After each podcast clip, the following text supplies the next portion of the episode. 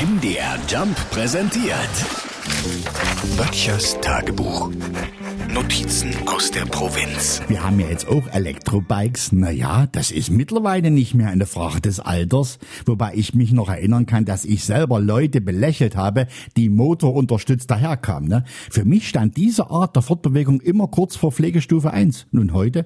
Also ich möchte das nicht mehr missen. Gerade hier draußen auf dem Lande. Das hilft enorm. Noch dazu bei den hohen Spritpreisen. Na, gut, alles geht natürlich nicht mit dem Rad. Wochenendeinkauf inklusive Kasten Bier kriegt man einfach nicht weg. Ich sage auch ganz ehrlich, dass ich vor dem Elektrobike nicht mehr oft Fahrrad gefahren bin. Ne? Es sprach immer was dagegen. Zu kalt, zu viel Wind, die Kniegelenke. Aber jetzt, jetzt geht's wie von alleine und es macht wieder Spaß.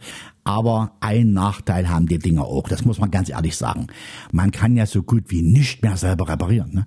Die stecken ja so voller Hightech. Unser Fahrradschlosser unten, der hebt schon die Hände, wenn einer mit so einem Teil vor ihm steht. Früher hat man in der Satteltasche Flickzeug, ein Schraubenzieher und ganz wichtig, ein Knochen.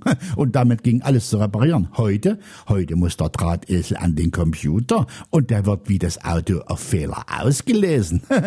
Was allerdings geblieben ist, früher wie heute, strampeln muss man immer noch. Böttchers Tagebuch. MDR Jump macht einfach Spaß.